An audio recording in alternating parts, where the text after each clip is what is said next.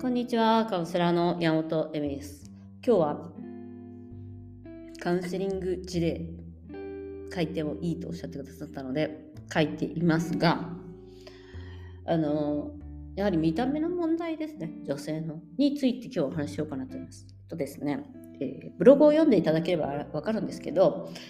脂漏性皮膚炎っていうかな、なんか私もあんまりちょっとな病病名とかあんまりよくわからないんで、もし間違ったらごめんなさい。で、えっと、顔中に、顔にかさぶたができてしまう病気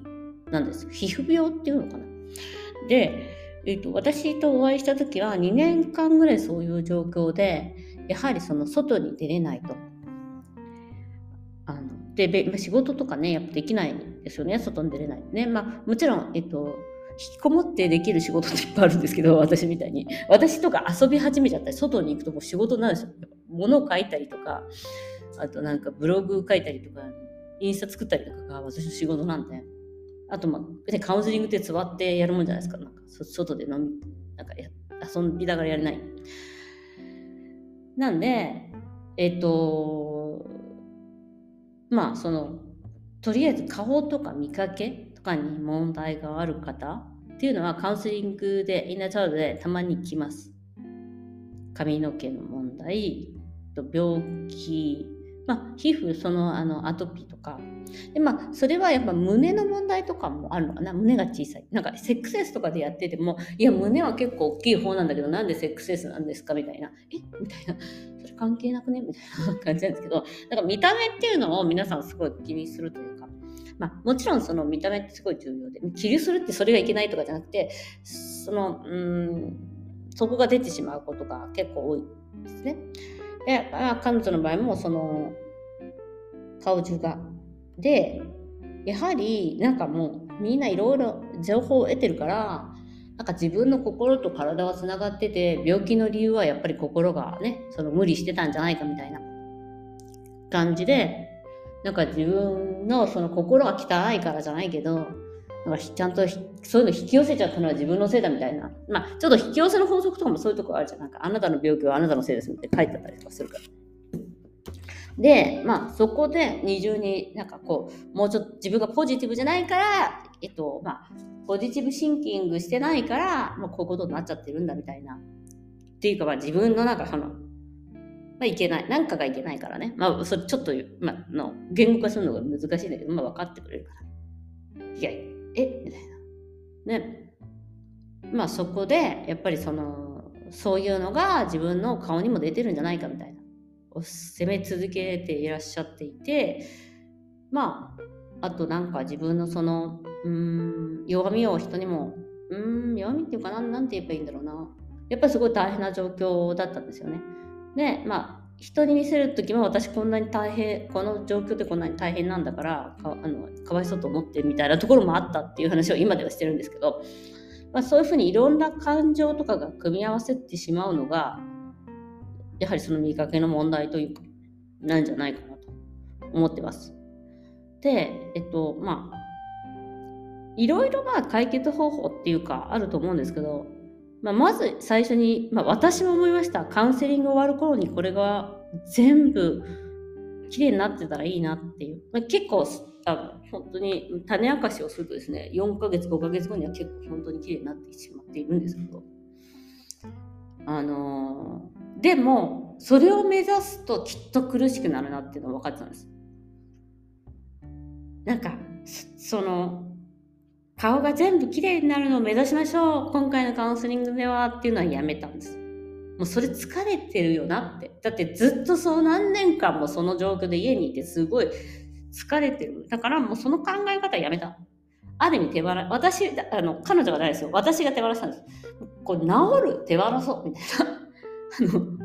すごい失礼なんですけど、もう治んねえ、こいつ治んねえみたいな。もうしょうがない。このまま行こうみたいな。で、これって、あの、セックスレスとかでやってて私強いんですよ。セックスレスももう治んないっていうか、もうセックスレスの旦那さんがその立たない状況だとしたら、もう立たねえじゃんみたいな。じゃあどうすんだよっていうところの、もうなんか絶望を期したところから、なんか、そう、人生を持っていくっていうことを何度も何度もいろいろな方とやってるんで、もう治んない。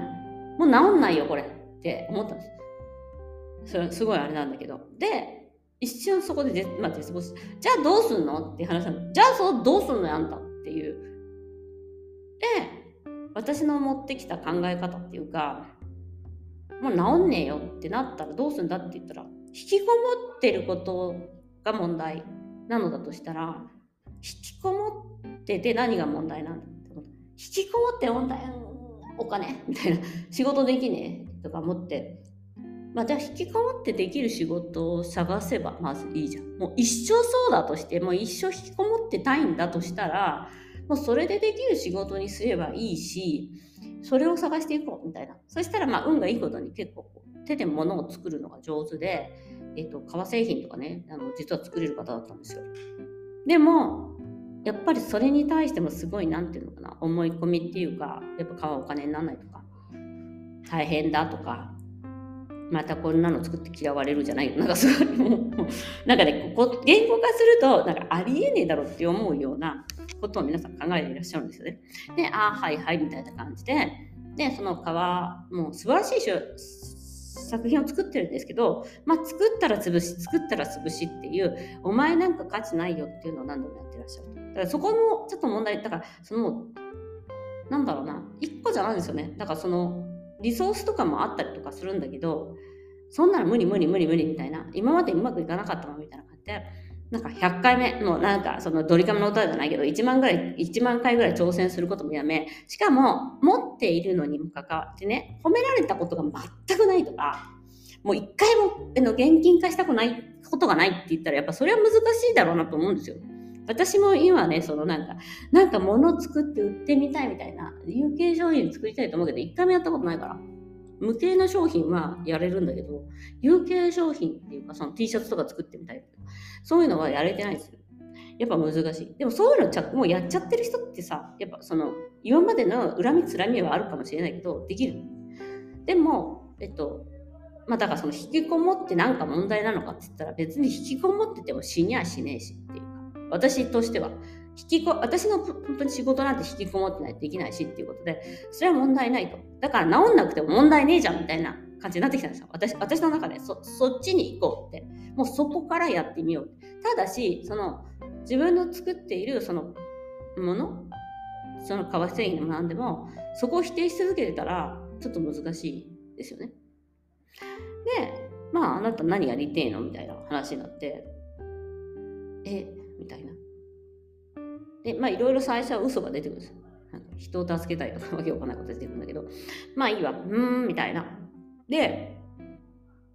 うーん、でももうそのままでいいんだよっていうところなんですよね。だからもうそのままもう顔が治んねえとか、引きこもってるとか、親親に親親とうまくいってないとか、傷つきまくりやすい、まあ、 high sensitive person に近い方なんですよね。やっぱね、そういう方って、やっぱイナジャートの方ってすごく敏感だし、感受性も強いじゃあそれでだんだんその素材でどうするんだっていう話なわけじゃないですか。まあそこはやりましたね。で、やりたいこととか、自分を表現したいこととか、出てきたんですよ。で、なんか、ね、カウンセリング事例のなんか今メールとか読んでたら、やっぱその治るとかっていう前にね、その自分の美術作品みたいなので100均で物買ってね、一生懸命作り始めるんですよ。で、なんかまあそこにも罪悪感があって、それはユミさんに褒められたいからやってましたとか、いろいろ言うんだけども、何でもいいんですよ。それは褒められたくてやってもいいから、とりあえずやってみ、みたいな。で、そういうなんか依存も良くないんですよねとかって、でもなんか、なんかすごいそういうところで清廉潔白っていうか、まあいいじゃん、人に認められたいとか、お金持ちになりたいとか、そういう理由で始めてもよくねっていう、みんなそんなもんだよっていうところさえも、こう、まあ、まあ、完璧主義っていうか、そういう人にありがちな、まあ、その、あの、ピュアな心を持っていきたいみたいな。まあ、私とちょっと違う。どうでもいいわみたいな、あの人は違う。で、で、作り始めてから、やっぱり状況が変わっていくんですよね。そのエネルギーを出し始めてから。で、なんで変わったかって、今はわかるんだけど、クソを出してるっていうか、エネルギーっていう感情っていうクソが、私心のんこ心のんこって言うじゃないですか。それを出す方法を持ってなかった。で、カウンセリングとかでやりたいっていうのはその心のうんこを出せると思ったんだよね、このカウンセリングで。でも、すごい、私が引き受ける以上のものを持っていることはわかるからっていうのを、その、やっぱ顔中にかさぶただったりとか人から気持ち悪いと思われるんじゃないかとかそういう気持ちになったりしたことってあんまりないじゃないですか自分私も経験ないしセックスレスでね。ちょっとあるけどねそういうの。でもえっ、ー、とまあその彼女の苦しみとかに比べ彼女のその問題とかに比べたらまあ多分そういうの持てないかもしれないですね彼女だったら。まあいいや。でそっからだから自分でそのアート作品を生み出していくんですよ。で、それはやっぱもう、その、何の役にも立たないっていうか、あの、彼女の場合はその革っていうのはお金になっていたので、革作品だったらお金になるし、あの、まあ、その本当に今ブログもね、ちょっと現金化できそうな、できてっていろいろあるんですけど、でもやっぱりその、自分でそのエネルギー、アウトプットをし始めたところなんだと思うんですよ。なんかアウトプットの、皆さんインプットっていうか、なんかこう、ものを読んだりとかするの好きじゃないですか。あと、えっとまあ、えー、スピリチュアルのね、あの勉強したりとか、やっぱ楽しいけど、そこで一体自分が何をアウトプットしていくのかっていうところはめっちゃ大切で、なんか私自身もありますもん。なんかあで、なんかその、やっぱりそのアウトプットそのスピリチュアルの考え方とかで一番まあ危険というかその心と体を使ってるつながってんだからあんたの心がこうだからこうなっちゃったんだよみたいななんかななんかすごい怖いさ呪いみたいなやつ。やめようよっていうのがすごく私にはあって。あのなんじゃそりゃって思うんだよね。だから、あのそこそのアウトプットの大切さっていうのはその心の音符を出し続けるっていうことでえっと、その感情っていうものを行き場がなくなったものを出し続ける、出すことによって入るの。だよく言うじゃん。あのね、お金を使えば入るとか言って、なんかバンジーじゃないけど、お金はなんかあの楽しいことに使えば入るっていうのは、あの、そんなもんやってもしょうがないっていうところがあって、あのまあなんかね、その高価なホテルに泊まったり、ブランド持つとまたお金がどんどん入ってくるみたいな。でもさ、なんか無駄遣いして終わった人っていっぱいいると思うんだよ。なんでかっていうと、あれ心の問題なんあの、そのエネルギーの問題だとしたらね、絶対エネルギー放出なんだよ。だから、その、まあ、物でエネルギーを放出、物を買うこととかでエネルギーを放出できるなら、あの、感情を動かせる。うわ、かわいいみたいな、嬉しいみたいになったらいいけど、まあなんか、ああ、またお金使っちゃったみたいなエネルギーだったら、あんま意味ないんじゃないの？みたいなのがあって、で、それの中で、やっぱり、えっ、ー、と、こう、田舎っていうか、アーティスト気質のある人っていうのは、やっぱり物を作ったりとか、物を書いたりとか、やっぱそこのエネルギーを出し続けるっていうか、そうすると入ってくるから、新しい空気っていうか、あの、ポジティブなものっていうのかな、まあ、ポジティブっていうか、その、治る勇気とか、新しい治る情報とかが入ってくるんだけどそこでやっぱそのエネルギーを出し続けないといけなくてそれをケチケチしてると大体うまくいかないなんかそのそれをやっぱり出し続けていくっていうのは怖いじゃん。人から認められなかったどうしようとかさ。まあブログとかやってても多いよね。なんかあと前私ブログやってる人でさいたもん。あのお友達でさこんなに自分のことを赤裸々に書いていてみんな勝手に読んでてるのになんかお金になんないとかさなんかそういうそこを気にしちゃうみたいな。なんかこんなに私リスクを負ってみたいなよくわかんない。自分が気持ちよくなってるから書くでしょみたいな。自分の気持ちとか見てうわすごいいいもの書けたわみたいな感じでおしまいやんっていうそういうのを使わないで、なんか私の情報を勝手に使われるじゃないけど、なんかそういう、そういうなんか、何？ケチケチっていうか、本当に。そのだからやっぱり流れなんで、お金も、えっと、エネルギーも循環させることすごい重要なんで、あの自分をどれだけ出せるかだと思うんですよ。だから、あの、うん、やっぱ次の段階って、やっぱりその、えー、癒しとか、うん、自分を一個変えていきたいみたいな時に必要なことの一つとして発信っていうか、まあ、別に誰かに発信しなくてもいいんですよ。そのあのそれこそアート作品作る小説を書く日記書くとかね。でもそうやって自分の、えっと、うん、感情とかそういうものをちゃんと表現して出していくっていうことをしないでなんか私ってかわいそうみたいになんかこう被害その私ってダメなのよねみたいなのって、うん、方向性がちょっと違うからというだけのことだったりするんですよ。なのであの何言おうと思ったんだっけ？あそうそうだからその目的をねそのやっぱり直すとかセックスレスを解消するとかを手放した時点でじゃあどうすんだよっていう。